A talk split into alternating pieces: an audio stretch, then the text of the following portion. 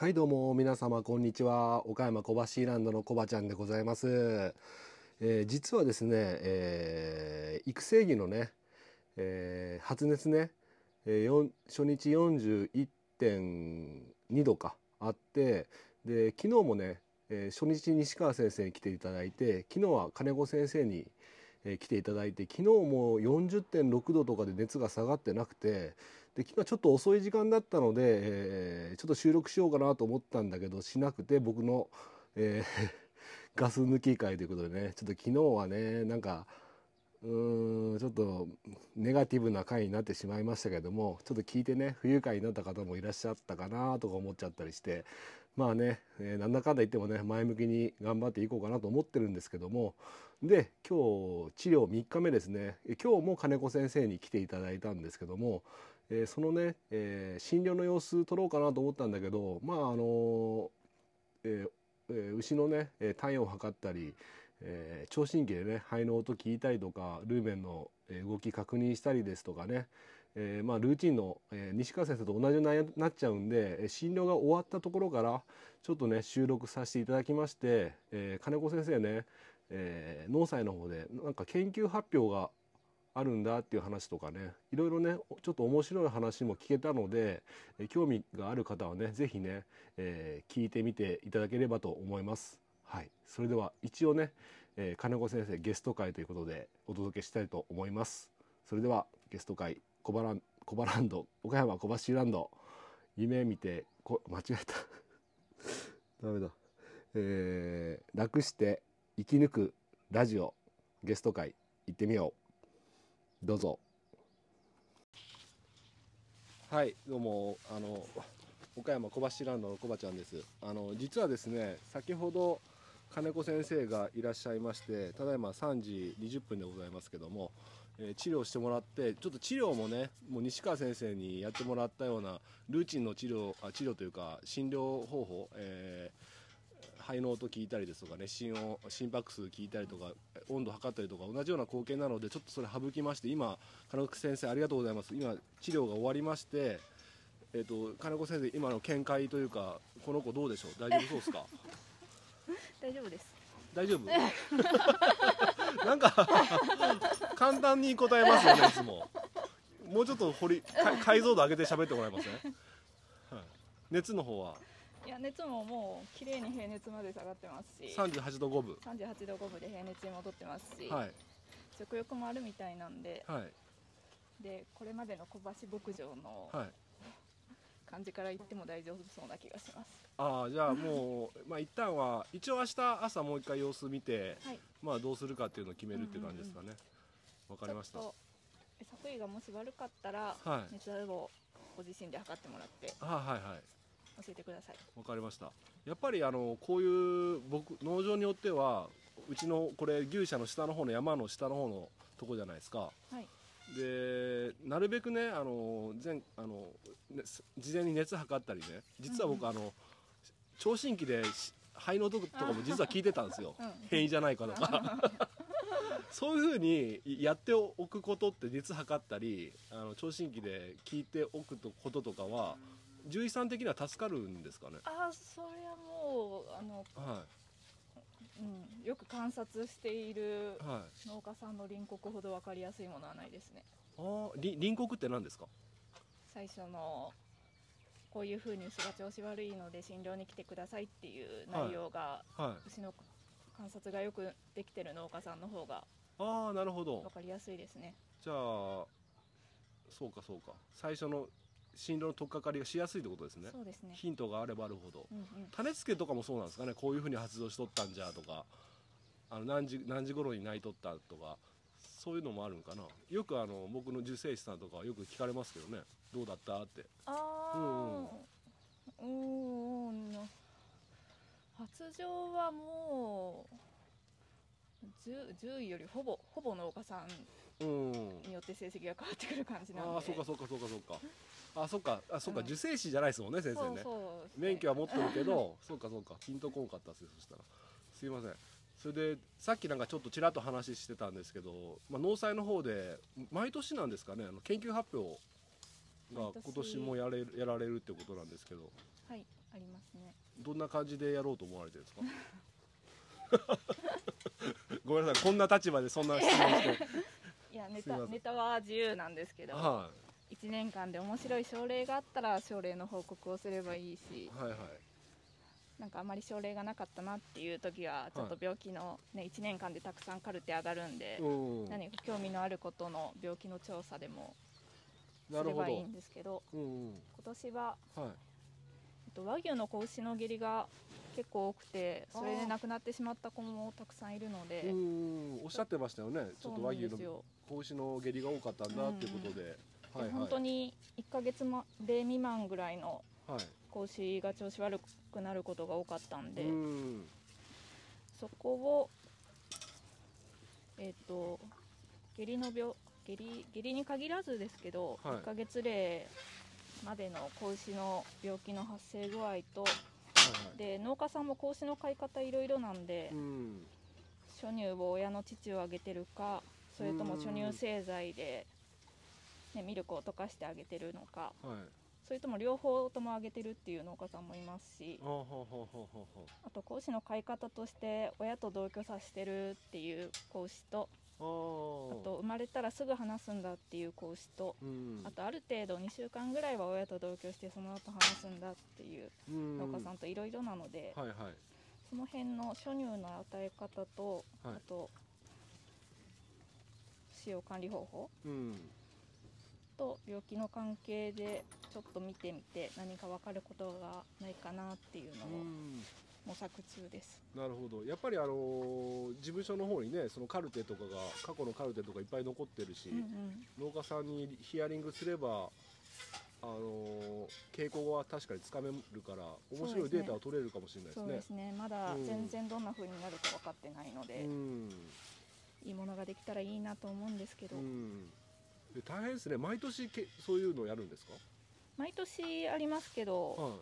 毎年みんなが発表するわけではないんで、あそうなんですか？うん、うん。うん。新人新人が来たら新人が発表あしたりしますし。あ お前やれよみたいな。去年私やったから今年やってよみたいな。そうそうありますそういうのあったりするんだ。あ去年去年やったから私よくないみたいな。ありましたあの言わなくてもそういう空気になったりとか。いや逆に私が去年やってないんで今年はやらないとなっていう気持ちでやるわ。なるほど電話がかかってきちゃいましたね。どうぞ出てください。僕は今歌でも歌ってますんで。歌思いつかんな。今お客様と、えー金子先生が電話されております、えードキュメンタリー番組ですので、えーノーカットノー編集でお届けしておりますので、えーこういったね、えー事前にあの携帯の電源切っていってくださいみたいなね、えそういうことは、え僕はい言っておりませんので、まあ、当然ね、収録中にこうやって、え電話がかかってくることは、えああああるんですね。はい。まあまあえーえー間を持たせるのがちょっと一人だといつも一人で喋ってるんですけどね。うん。一人で喋る人誰かいて一人で喋るっていうのはやっぱ緊張するというか何を喋っていいのかわからないわけでございます。はい。えーまだ電話してますけども。えもうそろそろ終わりそうなので、えー戻ります。はい。お終わりました？はい。今一応あもうカットせずにあのカカットするのすごい時間かかるんですよ。それであの最初の頃ノーカットノー編集の一発撮りでとかって最近は言ってないけどそれはそのまま継続しててなぜかというとそういうことを研修とか例えばあの BGM とかジングルとか言い始めると僕結構こだわっちゃうタイプなんですね。あそうするといい20分で済むさ収録が1時間とかになっちゃうから省いてます、はい、毎日続けることを一番に考えてますので,、はい、で何の話でしたっけ？あ子牛の下痢でえっ、と農家さんななんどこで終わりましたっけ？農家さん。ーいやその発表が毎年あって去年やってないから今年やらないとなってああはいはいそういう話だ。そうかそれです次もあるんでじゃあ山の牛舎に登りながら続き聞かせてもらえればと思うんですけど。あのーそうか。で先生的なその子牛にの下痢に戻るとどういった今のところなんかか肌感的にどういった飼い方とか初乳の上げ方とかいろいろあると思うんですけど傾向的にこういう農家さん下痢多いなみたいなのあったりします？と、はい。い、やこの南部の診療所が管轄してるはい。範囲の農家さんって結構少なくてちょっとデータにならないんですよね。なんで他の診療所の先生にもちょっと協力してもらうんですけど、はいはい。うん、私が思うところとしては、はいいや絶対親につけた方がいいだろうっていうのがへ最初ーの考え方だったんですよ、はい。初乳のね粉ミルクより、はい。お親の乳飲んだ方がはね、その農場の病原菌に対する抗体もその親だったら持ってるし。いそっかそっか。はいはい。なんか雑誌で見たことあるかもそういうこと書いてあるの。はい。でその初乳製剤は、はい。ね、免免疫ある一つの免疫タンパクを含んでますっていうのが基準になってますけど、うん。親の乳だったらそれ以外にも抗菌因子であったり、うんうんあと栄養分であったりとか、はい。たくさん含んでるんで、うんうん。で、ね、人が与えるんだったら乳の量とかも制限されますけど、はい。親につけてたらもう好きな量だけ飲めるんで十分に飲めるじゃないですか、はいはい。まあ、そういうこともあって絶対初乳は親がいいしそのなるほど。後に暮らすのも親と一緒に暮らしてた方が絶対いい確かにそれはまあ自然の摂理にちょっと乗っ取ってるっていうのもありますもんね。うん。当然それでうまくいった方が。うんなるほど。でそれはそれで間違いないと思うんですけど、うん、だけども何かあるんですか？だけども生まれてすぐ親と話してる農家さんではいうまくいってるところもあるんですよね、ああなるほど。でで逆に親につけてるけどうまくいかないところもあるしってうんいうのがあって。で親とすぐ話してこ個別で管理することのメリットっていうのがはい。その綺麗な環境で飼えるっていうメリットはあああはいはい。るんですよ、はいはい。なので意外と親の父なく初乳製剤だけでもうん。その子牛の管理をしっかりしていればうまくいくいってる農家さんもたくさんいるなっていうなるほど。分かってきてるんで、うん。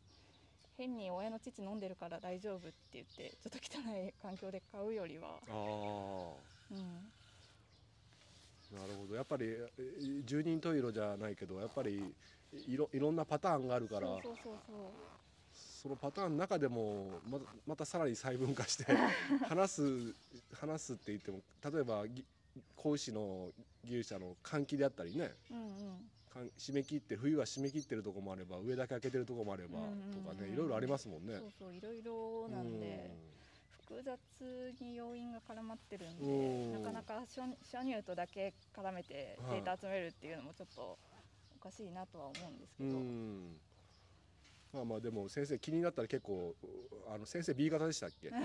そうですね。結構とことん調べたりするタイプかなと思うんで。頑張って調べてみてください。調べてみます、はい、でまたもしあのその研究がね有益なえ情報を含んでいるようでしたらまた僕にも教えてもらってこのラジオでももしあったら全全世界に向けて発信してもらえれば。アメリカ人とか聞いて「 Oh Japanese people」とかって「 wonderful」とか言うかもしれないんで。再生数伸びたらいいですね。伸びたいですね。であのこの間あの雑談会あったじゃないですか。ああ。れ再生回数伸びんかった。やっぱりあの繁殖検診の様子が西川先生も言って言ってたけどやっぱりああいう繁殖検診がやっぱりキャッチーでよかったみたいですね。あの雑談、うん、私聞聞きましたけど、はい。本当に内容ないなと思いました。あでも、まあ、たまにはいいと思うんだけどね、うん。でもあれはさすがに何回も自分で聞かなかったんですか？あえ一回聞いたら来ました。一回 一回だけでも飽きた？そうかやっぱ内容によるな。わかりました。そしたらまた何かあればまた繁殖検診また取らさせてください。また来週あたりか再来週あたりぐらいにもう一回見れ鑑定見れる子いると思うんで。はい、すいません。今日はありがとうございました。いえいえ。お忙しい夕夕方時にすいませんでした。いや大丈夫です。はい、じゃあ今日は金子先生にまた診療にお越し来ていただきました。どうもありがとうございました。はい。ありがとうございました。はい、失礼します。はい。ということで、えーお聞きいただきました金子先生お忙しいところ、えー毎度毎度、えー収録に付き合っていただいて本当にありがとうございました。えー、と録音した以外にもねちょっとだけ話してあの金子先生あの UQ モバイルに変えて980円の3ギガのプランでね、えーやられてるってことで。でその安くなったから、えー、Spotify のね、えープレミアム会員になられたっていうことでプレミアムリスナーだっけ？プレミアムん？Spotify のプレミアムかに入られたってことで、えーそれが908円だったかな同じ値段だな UQ ワイモバイルと。で、えー、と早速ねあの僕が配信してるミュージックトーク聞いていただいたみたいなんですね。でやっぱりあのフリープランの時はあの30分しかあの中間でね、えー断片的にしか聞こえなかったものが、えープレミアムになって、まあ、フルで曲が流れるってことですごい良かったって言ってくれたんですよ。うん、やっぱり臨場感があってね最初から最後まで曲が流れるっていうのはやっぱ全然聞こえ方が違ったっていうことでお話いただきましたで今見たらやっぱりね今は3ヶ月間無料みたいなんですよ、うん、なんで3ヶ月経ったらねあの解約すればいいと思うんでまあそれがねなかなかね解約し忘れちゃうんですけどね。まあまあでも3ヶ月って言ったら 90, 90日間ですからね。なんでえーミュージックトーク聞いていただいてる方とかあとはあの音楽ね、えー車の中でかけてる方とかあの広告入ったりね、えー苦手な曲とかスキップできなかったりね、うん、あと音質も高音質で聴けるみたいなんでこの機会にね是非ね3ヶ月間無料試してみてはいかがでしょうかね。ということで ちょっと別の宣伝になっちゃいましたけども Spotify さんからねお金とかもらえればいいんだけどもらえてないんですけどね、えーえー宣伝しちゃいました。うん、これ Spotify さんもねあの僕がこう進めて僕のとこからリンク入ってプレミアムプランになったら僕にちょっとあのー収益か？あのちょっとお金がもらえるみたいな仕組みにすればね僕ももっと宣伝するんですけどね。まあなかなかね難しいかと思いますけども。まあ是非ね興味がある方ね試してみてはいかがでしょうか。ということでちょっと話が脱線しちゃいましたけどもまああの子牛のえー下痢下痢とかねそういったことに関して、えー研究されるってことなんで、まあ、金子先生ね是非ね頑張っていただいて、えー有益な情報あればねまたこの番組使っていただいて全世界にね発信していただければと思います。また機会があればぜひよろしくお願いします。ということで今日はこの辺で終わりにしたいと思います、えー今日の一杯お味の方はいかがでしたでしょうか、えお口に合いましたらまた飲みに来てください、この番組は牛と人との心をつなぐ岡山小橋ランドの提供でお届けしました。それではまた明日。バイバイ。